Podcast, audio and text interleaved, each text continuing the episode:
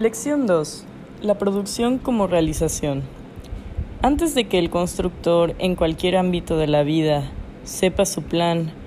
tiene que haber planeado ese plan, tiene que haber anticipado su realización como un sueño luminoso, capaz de animarlo decisivamente. Ernst Bloch. El principio esperanza.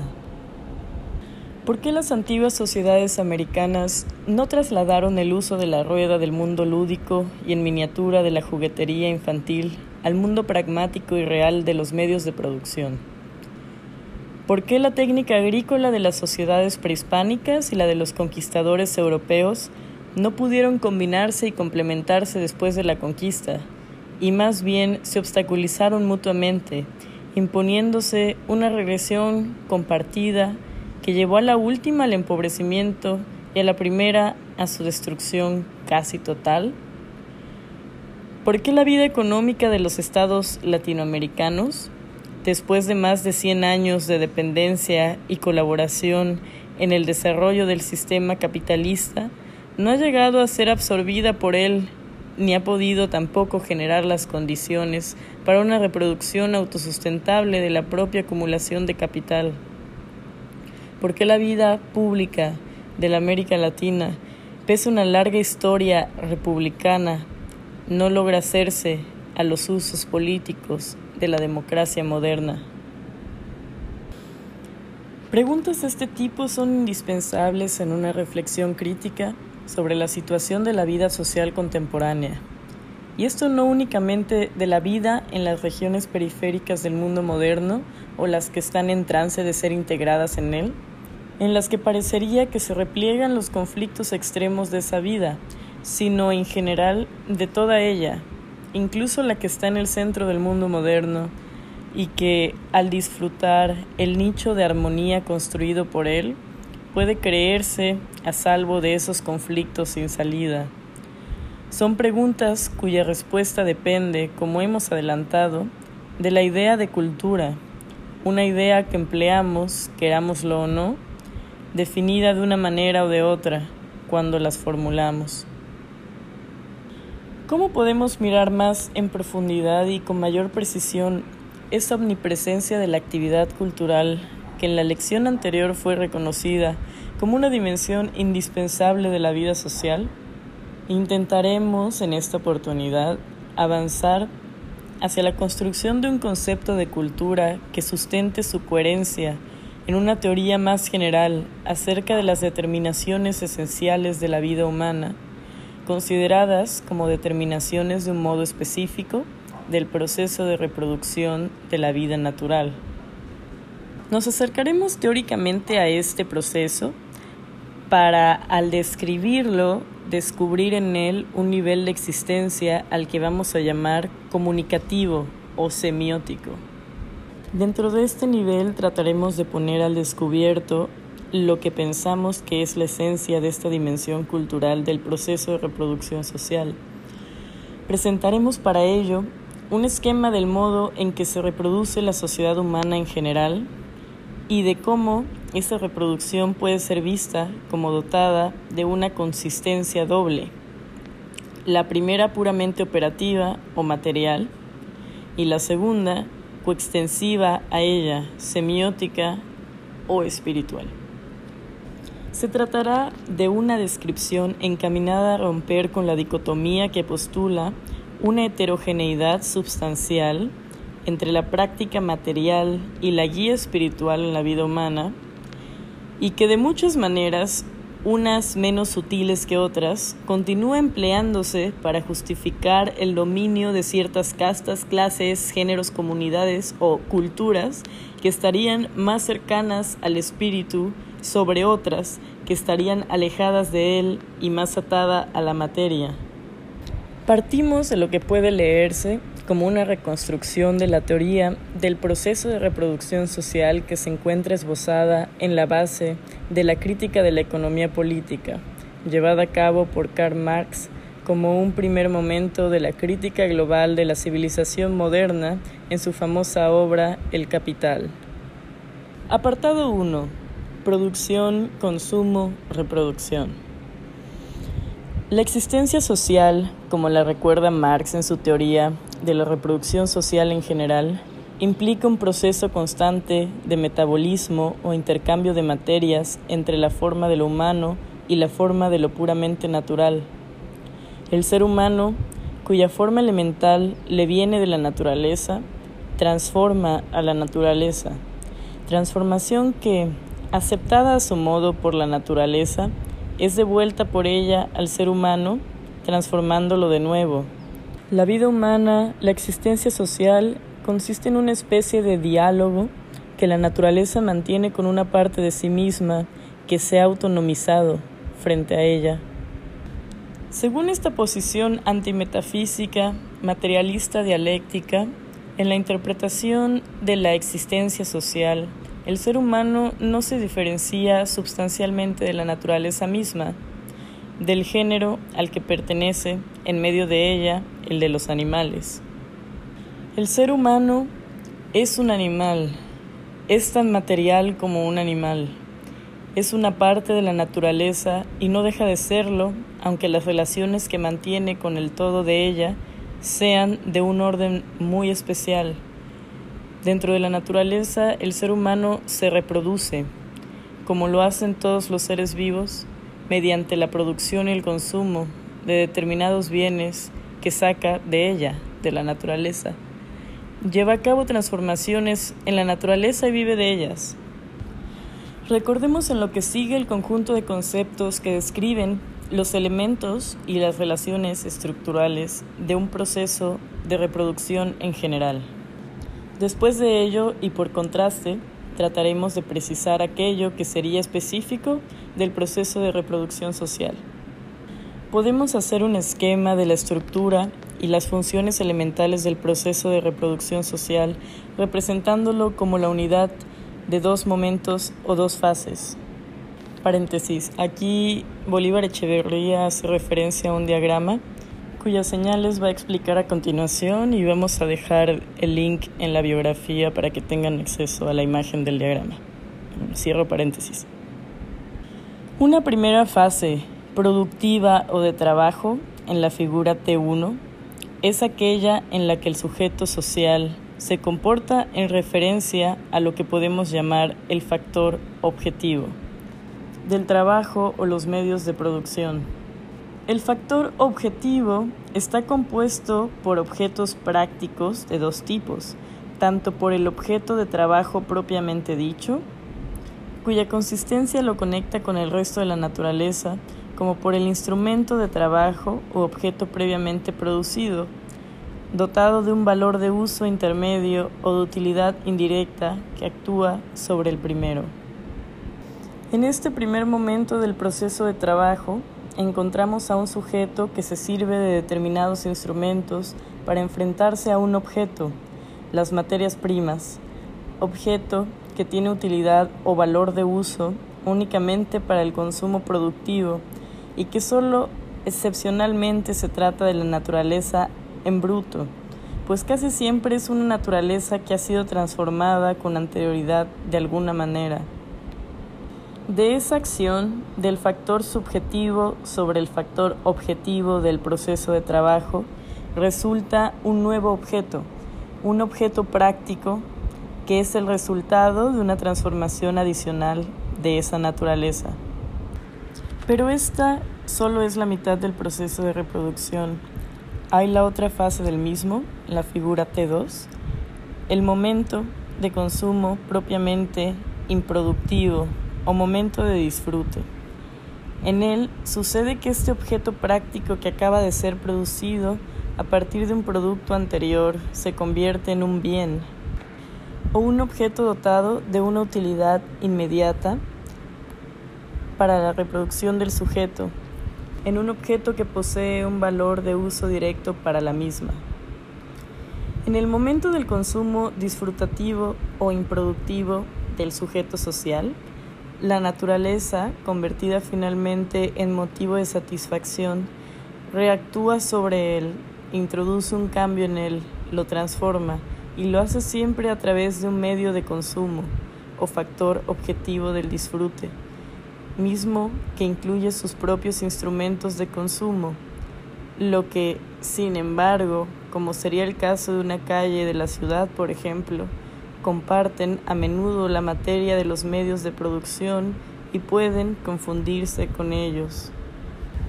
El proceso de reproducción social es, pues, siempre y en todo caso, la unidad de una acción del sujeto sobre la naturaleza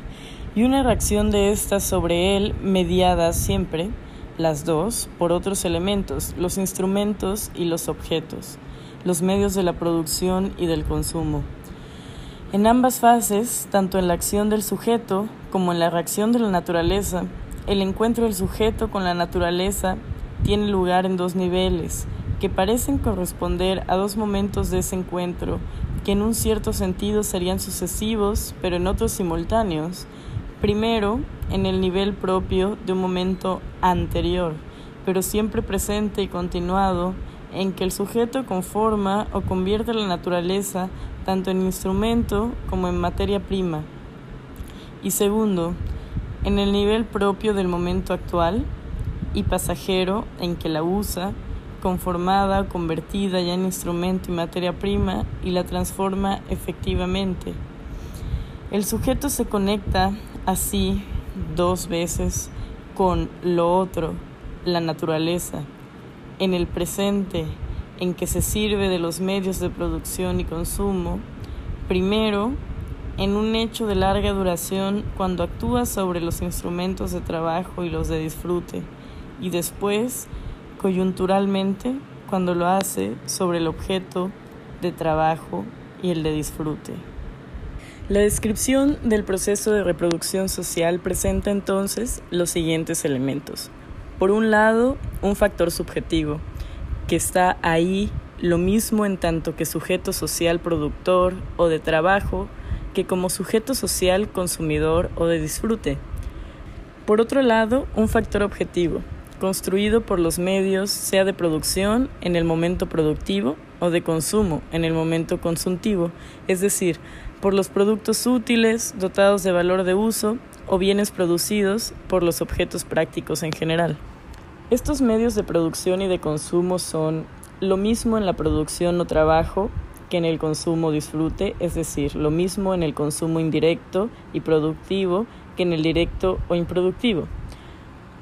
Son o bien objetos instrumentales intermedios y de larga duración, las herramientas e instrumentos de todo tipo, o bien objetos simples, terminales y perecederos, todos aquellos a los que el sujeto les arranca la forma al producir y al reproducirse. Dos son así las versiones del objeto práctico, objeto que se define por su procedencia y objeto que se define por su destino. En la primera se afirma como resultado del cumplimiento de una meta y en la segunda como promesa de la satisfacción de una necesidad. Dos versiones en las que se proyecta el doble carácter del sujeto al que ellas están referidas, el mismo que lo constituye como sujeto del trabajo, por un lado, y como sujeto del disfrute, por el otro. Observemos con más detenimiento la interconexión entre las dos fases o momentos del proceso de reproducción social, haciendo hincapié en su elemento central, el sujeto social.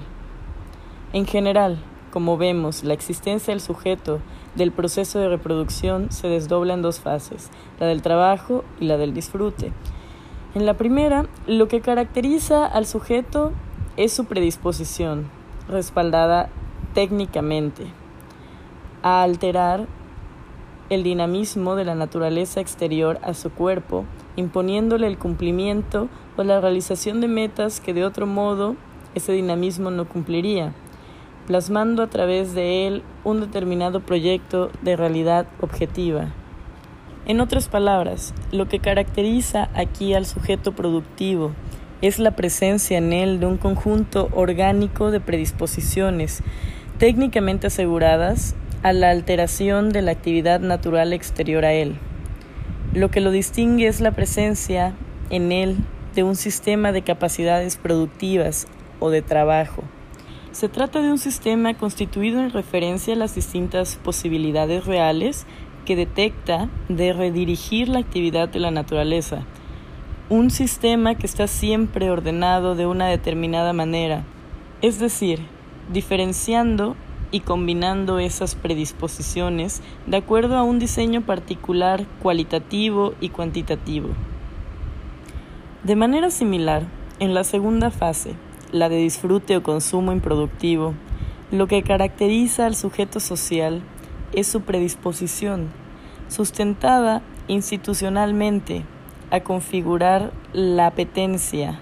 o pasividad espontánea, física y psíquica de su propio cuerpo, imponiendo sobre ella una estructura o un orden que no tendría por sí misma, de reconocimiento y aceptación del mundo objetivo.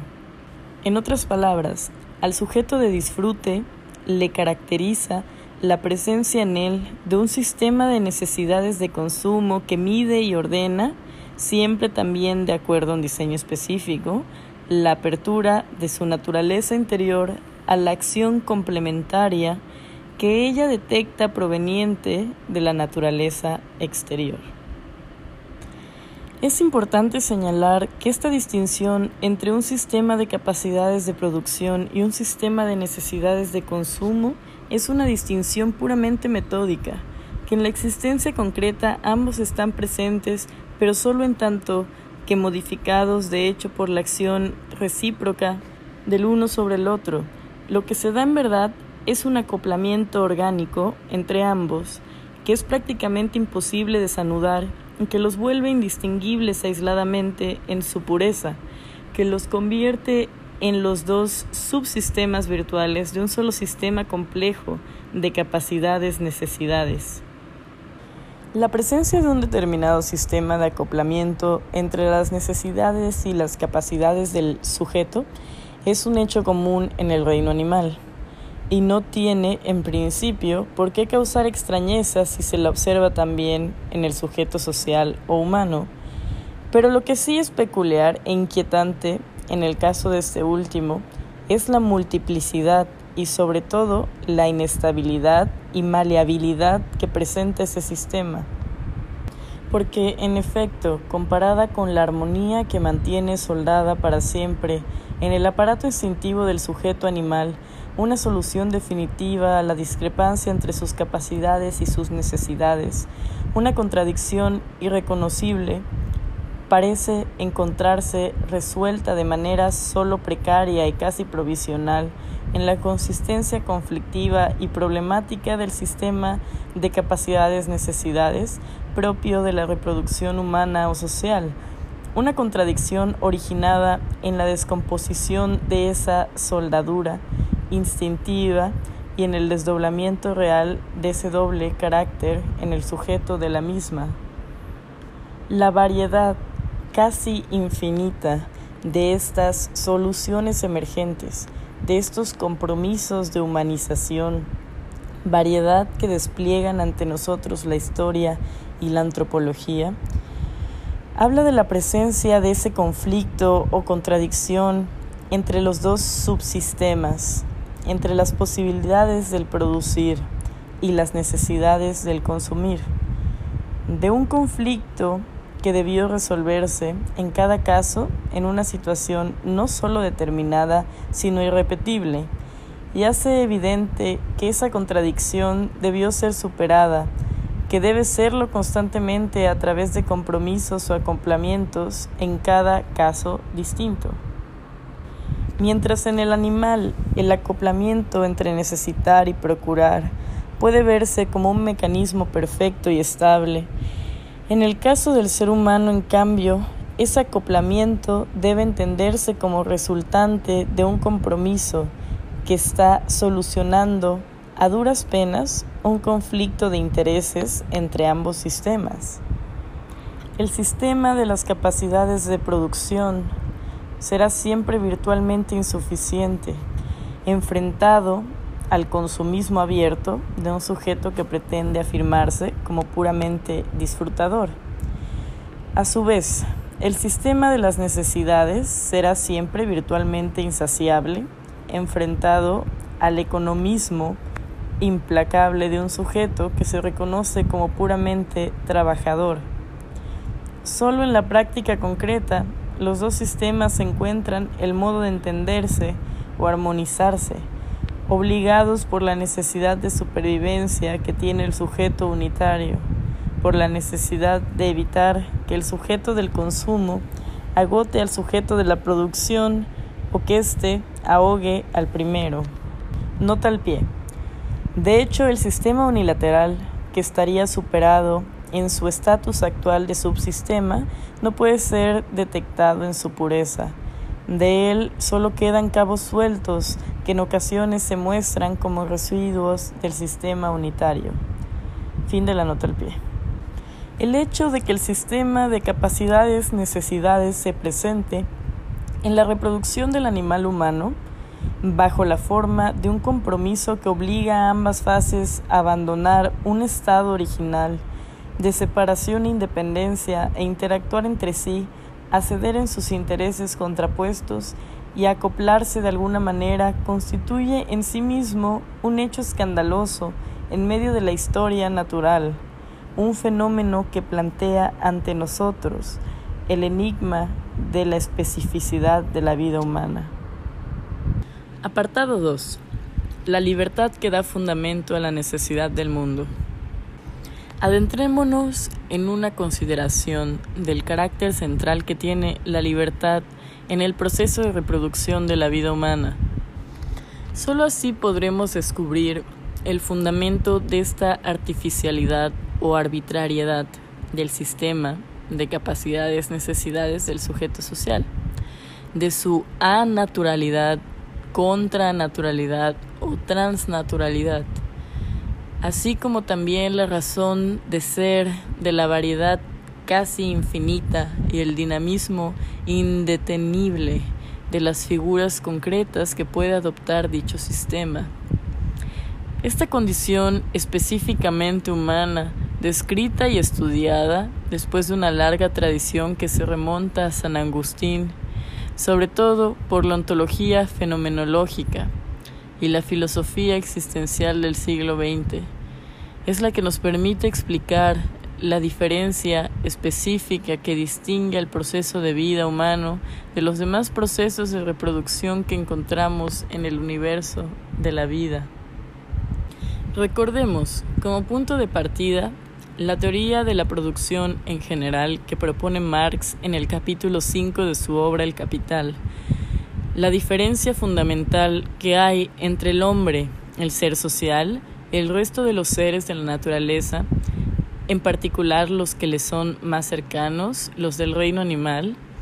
resulta estar, según esta teoría, en el hecho de que en el caso del sujeto humano o social propiamente dicho, su reproducción debe perseguir, además del mantenimiento de la vida en términos animales o físicos, el mantenimiento de la vida en términos políticos o de alguna manera metafísicos. No solo debe producir y consumir ciertas cosas, sino que además y simultáneamente debe también producir y consumir la forma concreta de su sociabilidad. Debe modificar y usar las relaciones sociales de convivencia que le caracterizan y que interconectan e identifican a sus diferentes elementos o miembros individuales. Este sujeto estaría constituido por el conjunto de los individuos sociales insertos en las relaciones de producción y de consumo, en ese entretejido de relaciones de convivencia marcado por el acoplamiento del sistema, de las capacidades de la actividad con el de necesidades del disfrute. Dentro de esta red que podríamos llamar de relaciones sociales de convivencia, se ubicaría la identidad de cada uno de los sujetos sociales. El hombre es específicamente un animal político, enseñaba Aristóteles, y una lectura de Marx aleccionada por la ontología existencial puede continuar esa enseñanza en la dirección de su reflexión crítica, aclarar en qué consiste esta politicidad del sujeto social según Marx, el proceso de trabajo o producción del sujeto social, a diferencia de lo que es el proceso de transformación que pueden realizar sobre la naturaleza otros animales, es un proceso de realización de proyectos. Producir o trabajar es llevar a efecto determinados propósitos. En el producto no encontramos solamente un determinado resultado operativo de la acción de un hecho natural sobre otro, en él se encuentra además el resultado de una proyección del sujeto. La casa que construye el ser humano no es solamente un refugio, es también la realización más o menos lograda de la idea que él tenía de ese refugio. Pero podemos ir más adelante e incluir en la consideración la fase consuntiva y decir que en general el proceso de reproducción social es un proceso de autorrealización del sujeto. Este, en tanto que sujeto de trabajo, proyecta ser él mismo, pero en una figura diferente, así sea solo la de satisfecho, a partir del momento en que llegue a consumir las transformaciones que pretende hacer en la naturaleza. El proceso de reproducción social sería así un proceso a través del cual el sujeto social se hace a sí mismo, se da a sí mismo una determinada figura, una mismidad o identidad, un proceso que solo en su primer trayecto consiste en la realización de determinados fines productivos, en la elaboración de determinados objetos, los medios de su reproducción. De este modo, el rasgo más peculiar del proceso de reproducción del ser humano es la constitución y la reconstitución de la síntesis de su sujeto. El proceso de reproducción social no es un proceso que repita indefinidamente, como debería serlo según las disposiciones de la vida, la misma configuración del sujeto mediante ciertos procesos de transformación de la naturaleza. Lo que hay de peculiar en él es que el sujeto resultante del proceso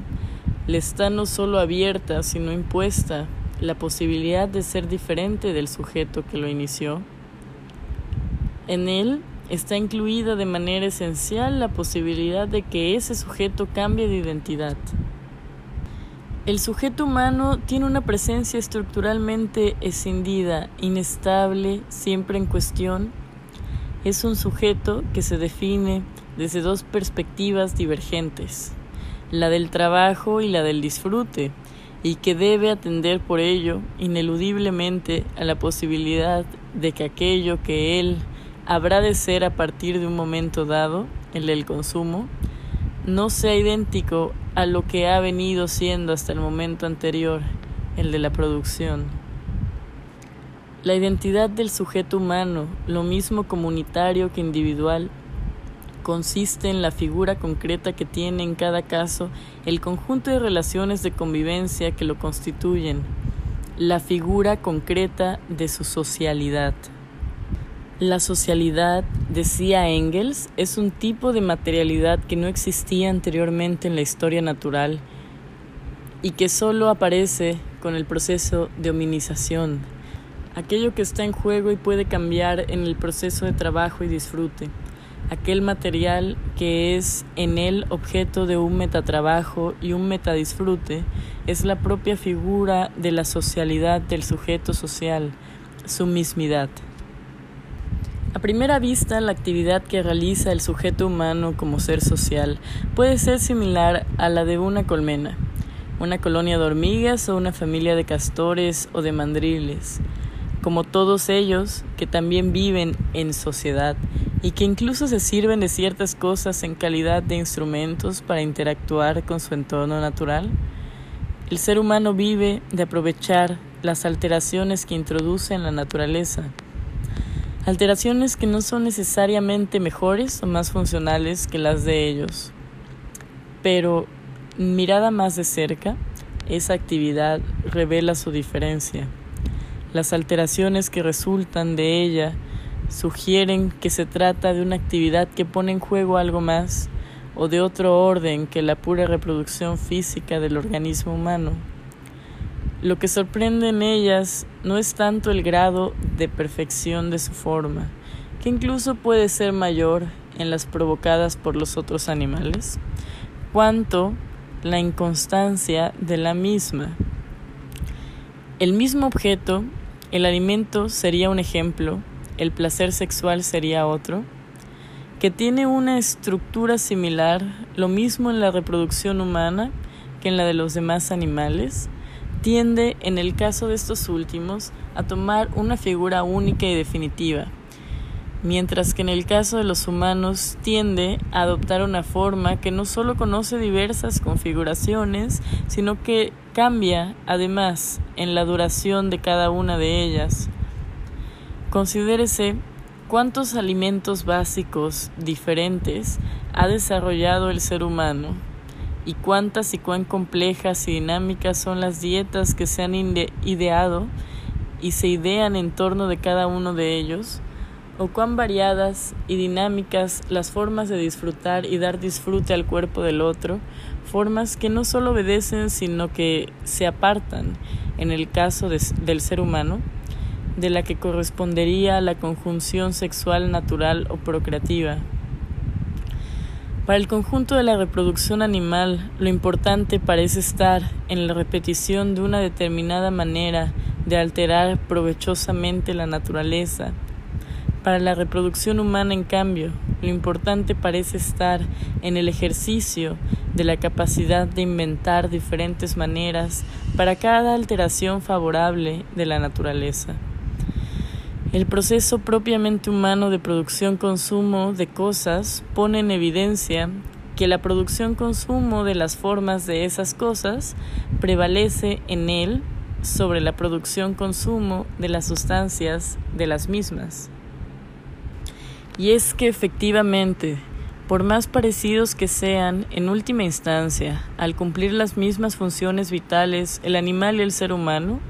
este último parece estar en otra cosa cuando las cumple. El proceso de reproducción física del animal humano está allí, en el fundamento del humano, pero está solo en calidad de plano básico o soporte que da lugar o posibilita otro tipo de reproducción que se ha sobrepuesto a él y lo domina. Una reproducción que se cumple en un segundo nivel, en otro plano de materialidad, el de la socialidad solo para un ser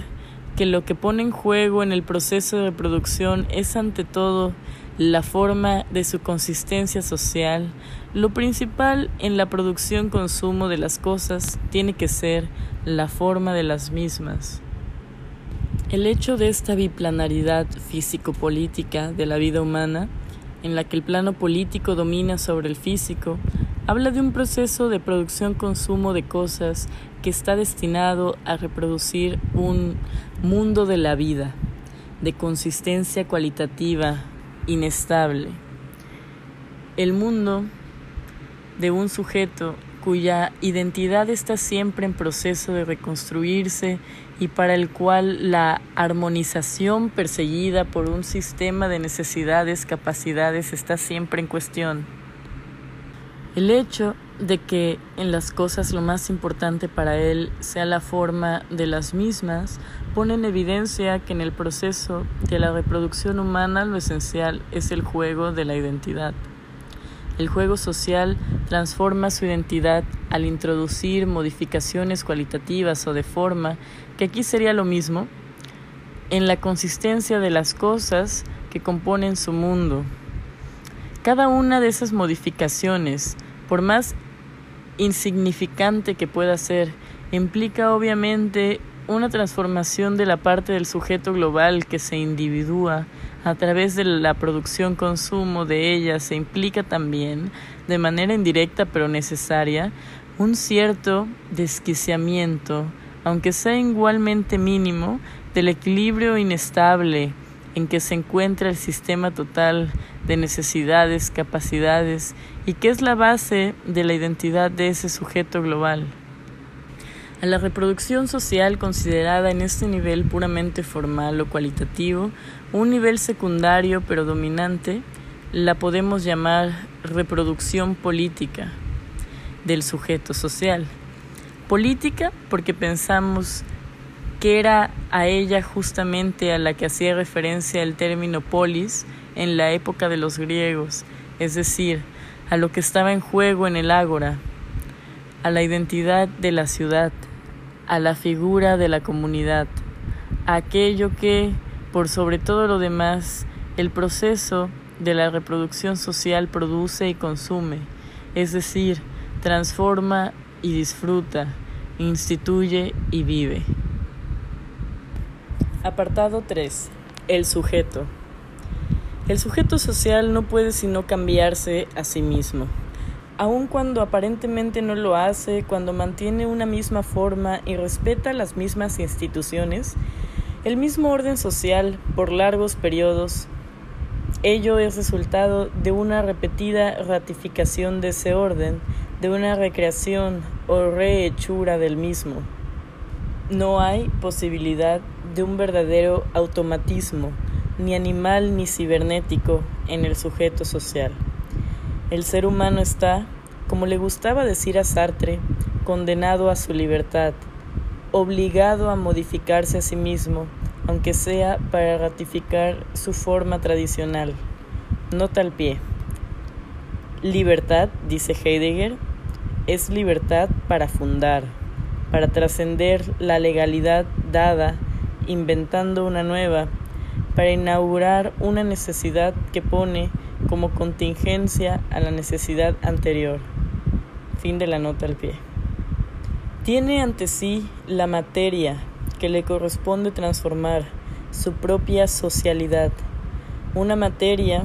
cuya peculiaridad está en que exige de él a cada paso que la sostenga en su figura o que la ponga en otra. Por otro lado, cabe advertir que el surgimiento de la libertad en medio del universo de la vida, el aparecimiento de la obligación en que se encuentra el ser humano, de darle una forma a su socialidad, implica la constitución de la subjetividad del sujeto social como una subjetividad que se reparte en todos los escenarios posibles de la vida comunitaria, en todos aquellos procesos, por más atómicos o individuales que sean, en los que la producción-consumo, la interacción con la naturaleza debe consistir en una transformación o una elección de forma. La subjetividad de la comunidad haciéndose a sí misma, reproduciendo su identidad, está hecha por debajo de su inevitable tendencia a presentarse en un sujeto unitario, en un ente político aglutinante, del juego de la subjetividad dispersa, de la interacción de los innumerables actos en los que cada sujeto singular, más o menos individualizado, con el simple hecho de elegir entre todas las posibles una figura concreta para la forma de los objetos prácticos, está haciendo al otro, alterando su identidad y de manera necesariamente recíproca está siendo hecho por él, alterado por él en lo que es. El sujeto comunitario es el conjunto de los sujetos individuales y no tiene más subjetividad que la que éstos necesitan que tenga para que la suya propia pueda ser efectiva. La dinámica del acoplamiento espontáneo de los dos subsistemas en el sistema cualitativo concreto dirigido a la actividad productivo-consuntiva, sistema que define la identidad del sujeto global, establece el conjunto de líneas de fuerza o la red de posibilidades dentro de la cual cada uno de los individuos sociales tiene su ubicación diacrítica y puede afirmar su identidad singular. Pero es la afirmación concreta de ésta la que, actualizando esa red de posibilidades al elegir dentro de ella y confluyendo en el diseño de una determinada constelación para la misma, otorga finalmente un sentido a esa dinámica del sistema. La dinámica de la identidad del sujeto comunitario determina la dinámica de la identidad de los individuos sociales, pero también a la inversa. La afirmación de la identidad de estos determina la existencia de la del primero. El proceso de reproducción social es, concluyamos, un proceso de modificación de la figura, de la socialidad, mediante la producción y el consumo de objetos prácticos, de bienes producidos, de productos útiles o con valor de uso. El ser humano, se diría, con una reminiscencia heideggeriana, está echado fuera de la tutela de Dios, abandonado por Él, expulsado del plan divino que constriñe, pero protege a las criaturas del paraíso. Es un ente libre porque es a la intemperie, donde debe cuidar de sí mismo, proyectarse y realizarse. En esto consiste la peculiaridad del proceso de vida como vida humana cuando se lo mira en la perspectiva del sujeto. Apartado 4 y último. El objeto. La peculiaridad que acabamos de encontrar en el sujeto del proceso humano de vida, la de tener una socialidad que es maleable, la de estar sometido a esa tensión que proviene de la necesidad de autoproducirse, es algo que va a manifestarse también en el factor objetivo de dicha reproducción. El factor objetivo del proceso de reproducción social está compuesto de dos versiones de lo que podríamos llamar el bien producido u objeto práctico. En la una se encuentra en su estado simple, en la otra en su estado desarrollado. Hay, en efecto, dos tipos de objetos prácticos en este proceso. Un pan, una hamaca, un sombrero pertenecen al primero de ellos. En el caso del pan se trata de un objeto que ha resultado de una acción específica del sujeto de trabajo, particularizado como panadero, y que está destinado a la satisfacción de una parte del hambre del sujeto de disfrute, particularizado como consumidor de pan. El pan es un objeto práctico de consumo inmediato, que entra directamente en el proceso de disfrute como todos aquellos otros alimentos que lo acompañan al satisfacer el hambre de un cierto tipo de ser humano. El segundo tipo de objetos prácticos, en los que la practicidad de los mismos se encuentra plenamente desarrollada, es el que incluye a todos los medios de producción, es decir, lo mismo a los instrumentos del trabajo que a las materias primas que él emplea, son objetos cuyo valor de uso no está dirigido al consumo directo o terminal, sino que a un consumo indirecto o intermedio. En el caso del sujeto productor particularizado como panadero, estos serían, por una parte, el agua, la harina, la levadura y por otra, el horno, los moldes, etc. Nota al pie. El objeto o material de trabajo parecería ser en este caso la naturaleza misma, casi en bruto, en la medida en que es básicamente el grano de una determinada planta, el trigo, apenas transformado como harina. Fin de la nota al pie. El objeto práctico, el producto con valor de uso, aunque se parece a los objetos intermedios que aparecen en ciertos procesos de reproducción animal, es en realidad diferente de ellos. El bien producido para el disfrute humano y por el trabajo humano es un objeto muy especial. Su figura concreta, no informe, no es la de un ejemplar más de una figura general o abstracta, indefinidamente repetida como es la de los objetos animales. Ella es formada y por tanto, en principio, singular o concreta única y repetible. El carácter práctico del objeto humano no se agota en una sola manera definitiva de posibilitar una función reproductiva determinada, sino que es capaz de posibilitarla de muchas maneras, de tener una infinidad de actualizaciones posibles. El alimento del animal es perceptible para él como más o menos apto para llenar una determinada carencia del mismo, el alimento humano, en cambio, es perceptible no solo como capaz de satisfacer un determinado tipo de hambre, sino también y sobre todo como más o menos sabroso y como diferentemente sabroso. El sabor o la forma gustativa del alimento humano no es una forma puramente natural, sino una forma social natural. Por ello, es capaz de cambiar de configuración no solo de una situación histórica concreta a otra, incluso de un episodio de producción disfrute a otro. Pero la practicidad del objeto solo se muestra de manera plena como una practicidad maleable en los medios de trabajo y de disfrute, concentrada sobre todo en la parte instrumental de los mismos. Aquí la especificidad del proceso de reproducción social se evidencia con toda claridad.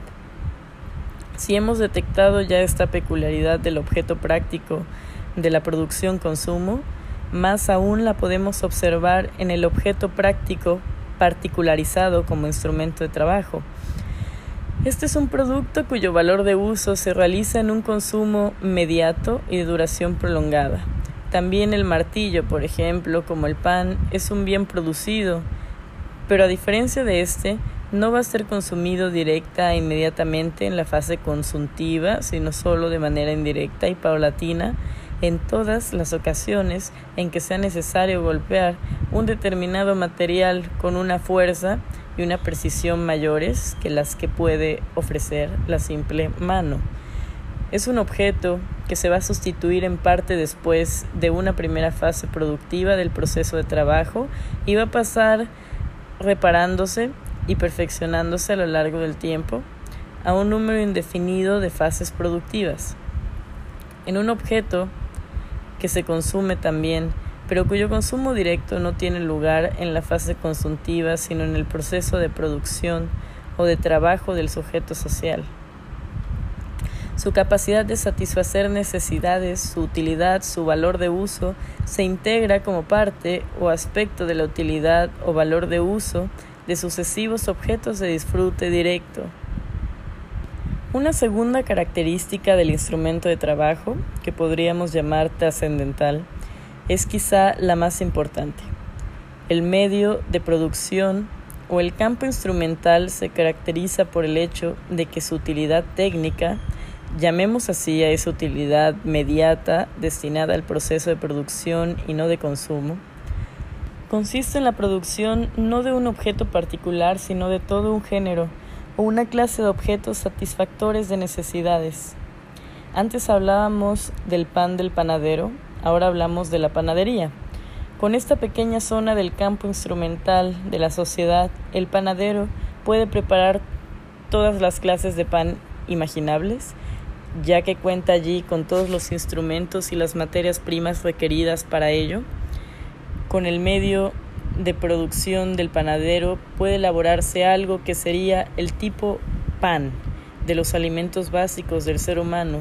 un tipo de alimento que abarca una infinidad de posibilidades de configuración del sabor del pan, de su forma gustativa. La panadería del panadero, en la que todas esas figuras del pan están presentes en potencia, es así un conjunto instrumental cuya efectividad técnica fundamental consiste en abrirle al sujeto social todo un campo de opciones para la satisfacción de un cierto tipo de necesidad de alimentación. En general, en ponerle en posición no sólo de ejecutar un programa productivo, sino de elegir o inventar un programa dentro de un determinado horizonte de posibilidades de programas productivos. Pero así como en la panadería están las posibilidades de realización del pan, así en el conjunto de los conjuntos de objetos dotados de una utilidad técnica, en el campo instrumental global del proceso de reproducción humana, encontramos de una manera abierta y entrecruzada todos los horizontes de posibilidades de satisfacción de necesidades que puede imaginar el hombre. Esta es la peculiaridad del instrumento. Se trata de un objeto que se corresponde funcionalmente con la esencia del sujeto social. Si éste está en la obligación de elegirse a sí mismo, solo un objeto del tipo instrumento es el producto útil adecuado al cumplimiento de esa obligación, a la satisfacción de esa necesidad. El ser humano encuentra en el campo instrumental la mediación adecuada en ese diálogo con la naturaleza, a través del cual lleva a cabo los fines de su autorrealización y que es el que le permite trascender la unidimensionalidad y la monotonía de la vida animal, la reconfiguración de la forma del sujeto social se, se, vuelve realizable en la medida en que la consistencia del mismo, al abrir un horizonte de posibilidades de forma para los objetos de consumo, abre también otro análogo para el sujeto que se reproduce, sea de una manera o sea de otra, según el consumo de los mismos. La caracterización que acabamos de hacer de los objetos prácticos que median el proceso de reproducción social debe llevarnos a reconocer la manera en que ellos están vinculados con la libertad del sujeto de dicho proceso y el modo en que la ponen de manifiesto. Habíamos dicho que al producir y consumir cosas, el sujeto tiene la vista puesta en una presencia de las mismas que le atañe en un plano de existencia que está más allá del plano en que es un ser animal. En el plano de existencia que es propio de su condición, el de la reproducción de la socialidad. Es esta preeminencia de lo social sobre lo natural, la que se refleja en la constitución del factor objetivo del proceso de reproducción social, en la configuración del bien producido, sea este producto final o medio de reproducción, en la consistencia misma del objeto práctico que se encuentra mediando la relación del sujeto consigo mismo a través del tiempo. A través del objeto práctico, el sujeto, en tanto que productor, se relaciona consigo mismo en tanto que consumidor. Es el grado cero de la comunicación. A través del uso del objeto, es decir, del disfrute de la forma del bien producido, el consumidor interioriza la propuesta de alteración de la forma social común a ambos que fue lanzada por el productor cuando eligió aquella forma para su producto útil y la trabajó en él. Concentrar la atención en la consistencia comunicativa o semiótica del proceso de vida del ser humano no es, sin duda,